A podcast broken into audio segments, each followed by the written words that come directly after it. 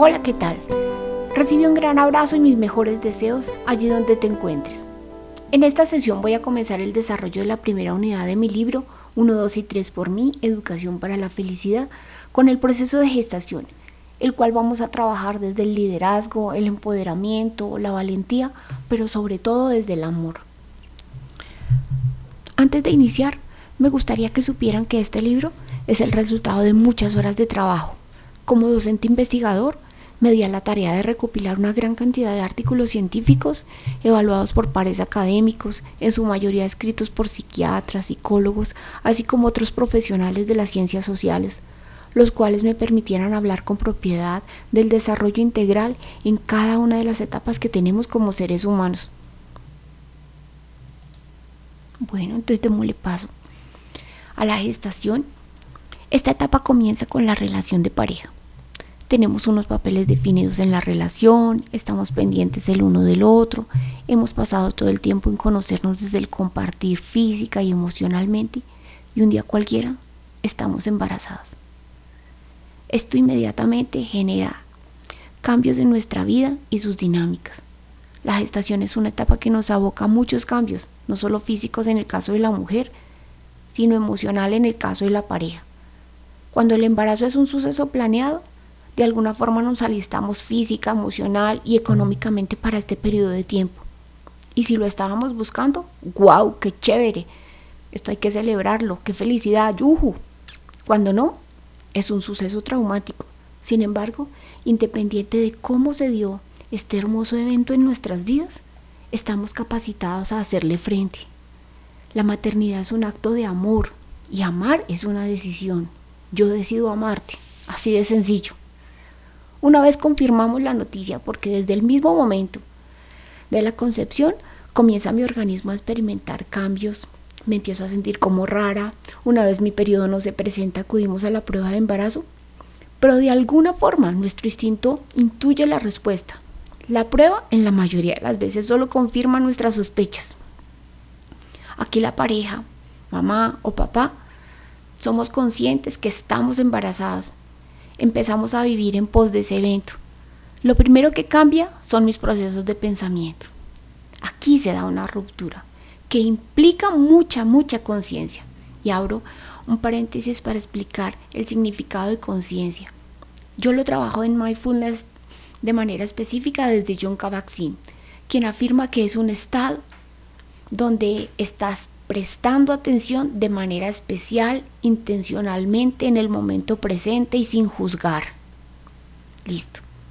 En este sentido, la mujer se empieza a crear una nueva identidad de lo que significa ser madre y todo lo que implica esta responsabilidad. Aquí surgen algunos temores. Nos preguntamos si seremos capaces de hacer esto, sí, no, pero les tengo buenas noticias. La naturaleza es sabia y a medida que avanza el embarazo, mi cuerpo es afectado a nivel hormonal.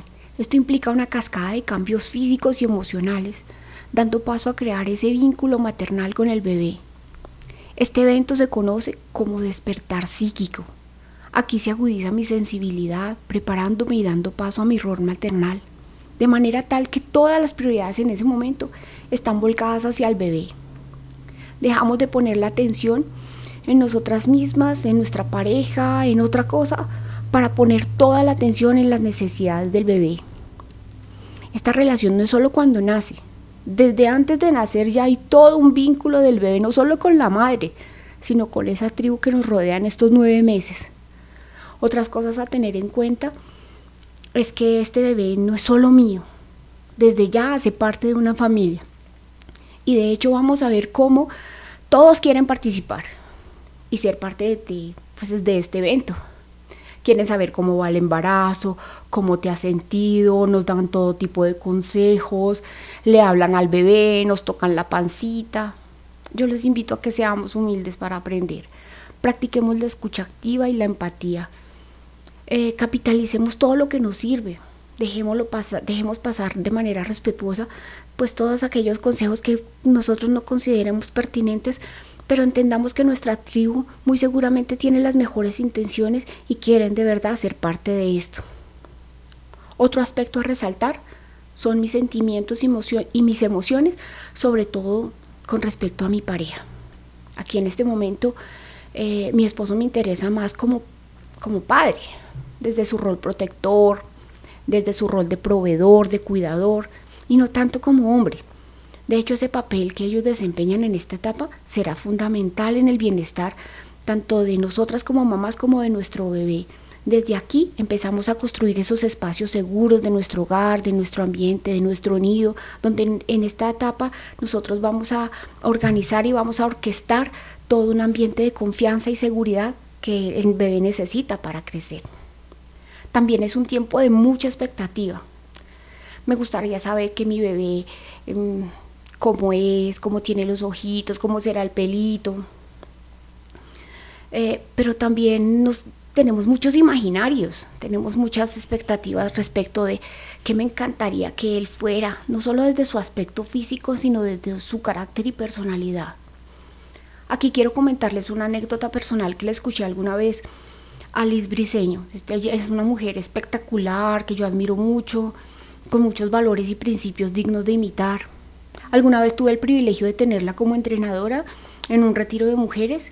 Ella nos hablaba precisamente cómo oraba en esta etapa de la gestación de sus bebés. Ella es mamá de dos chicas y ella decía algo así, póngale, cuidado. Dice, yo me compré un libro ilustrado. En este me iba mostrando mes a mes cómo era la evolución del bebé y a medida que iba avanzando mi embarazo, oraba por cada aspecto, por cada órgano, por cada piecita que se le iba formando o que Dios iba formando en mi bebé. En el primer mes que su corazón empieza a latir, Pedía a Dios que éste latiera con pasión por un mundo mejor. Cuando se iban formando sus ojos, rogaba que pudieran trabajar por ver un mundo mejor. Cuando se formaban sus bracitos, oraba que estos no se detuvieran de abrazar y dar una mano amiga a quien lo necesitara. Cuando se estaban formando sus pies, oraba que estos siempre estuvieran prestos a caminar en pos de sus sueños. Y así seguía compartiéndonos sus expectativas respecto de lo que deseaba que vieran sus hijas. Estoy segura que muchos de sus deseos hoy son una realidad, pues todos en el mundo vivimos en unas frecuencias de energía, y cuando soy capaz de lanzar mi oración al universo, cargada de bendiciones, esta nunca regresa vacía. Otro aspecto que surge en esta etapa de gestación respecto a esa cascada de emociones es un cúmulo de sentimientos que me lleva a reencontrarme con mi niño interior. Al hacer una mirada a ese pasado, Puedo traer al presente esos recuerdos dolorosos, traumáticos, hartos que tuve en mi infancia. Y nos damos cuenta cómo se repiten las mismas emociones de frustración, tristeza, soledad o alguna carencia. Aquí es momento de hacer un alto en el camino y tener un proceso de sanación con esos recuerdos. Permítase mirarlos como un espectador, prestando atención de manera especial, intencionalmente, aquí, ahora y sin juzgar. Respecto de eso que observo, podemos orar, meditar, bendecir mi vida, mi pasado, pero sobre todo mis posibilidades en el futuro. Soltar esas cargas implica un ejercicio de perdón, de no juzgar más desde mi dolor, tener conciencia que somos víctimas de víctimas, Sanar ese pasado mediante el amor y el perdón nos lleva a avanzar con libertad, con gratitud y esperanza en la construcción que estamos haciendo, posibilitándonos para ser mejores padres. Recuerda, allí donde está tu atención está tu energía y no podemos desperdiciarla en esos recuerdos dolorosos del pasado. Tu vida ocurre aquí y ahora. Y esto es muy importante que lo tengamos en cuenta. ¿Vale? Al final, lo más importante que debemos entender es que el bebé no necesita papás perfectos, solo seres que lo amen y que estén dispuestos con amor y con buena actitud a acompañarle en este viaje de la vida. Ustedes me dirán, ¿por qué estoy comentando esto si no todos estamos en época de gestación? Pues déjame decirte que sí. Cada día estamos gestando sueños, metas, proyectos en diferentes roles. Cada uno estamos desempeñando pues algún papel en este momento en un lugar específico. De alguna manera el liderazgo tiene que ver con llevar de menos a más a nuestro equipo, a nuestros colaboradores, a nuestros estudiantes o a nuestra familia. Todo lo que hemos comentado en esta etapa de gestación es cíclica en nuestra vida, en diversas circunstancias, no necesariamente puntualmente al traer un bebé. Nos embarazamos de libros, de canciones, de proyectos, de nuevos desafíos en diversos tamaños, formas, colores. La invitación es a decidir darles la bienvenida, a sentirnos capaces cada día de nuevos retos, de salirnos de las márgenes, de romper la monotonía, de estar eh, en una actitud de apertura, de dejarnos moldear por la corriente de la vida, de proyectarnos con pensamientos de grandeza y trabajar para dar a luz esa vida que todos nos merecemos. Como lo mencionamos anteriormente, esto no lo hacemos solos. Debemos entender que somos el resultado de todo aquello que hemos dado al universo, que todo lo que doy vuelve a mí, pero multiplicado. Que somos el resultado de nuestra siembra. Por ley del universo, solo cosechamos aquello que sembramos. Por lo tanto, te invito a darle una mirada a tu mundo y revisar tus circunstancias actuales. Aquí la pregunta del millón es, ¿te gusta lo que ves? Si la respuesta es afirmativa, eso quiere decir que estamos haciendo las cosas bien. Si la respuesta es negativa, es momento de empezar a lanzar mejores semillas al universo. Aquí quiero compartirles un cuento tomado del libro Excelencia Empresarial de Miguel Ángel Cornejo, uno de mis grandes maestros, y dice así. Cuentan que un joven paseaba una vez por una ciudad desconocida cuando de pronto se encontró con un comercio cuya marquesina se leía un extraño rótulo, la felicidad. Al entrar, descubrió que tras los mostradores quienes despachaban eran ángeles. Y medio asustado se acercó a uno de ellos y le preguntó, por favor, ¿qué venden ustedes aquí? ¿Aquí? respondió el ángel. Aquí vendimos absolutamente todo. Ah, dijo asombrado el joven, Sírvame entonces el fin de todas las guerras del mundo, muchas toneladas de amor, un gran bidón de comprensión entre las familias, más tiempo para que los padres jueguen con sus hijos. Y así prosiguió hasta que el ángel muy respetuosamente le cortó la palabra y le dijo, Perdóneme usted, señor, creo que no me he explicado bien. Aquí no vendemos frutos, sino semillas. Por lo tanto, Fluye con la vida. Atrévete a dar amor, a sembrar cada mañana semillas de alegría, de pasión, de grandeza, de determinación, que nos devuelva la esperanza.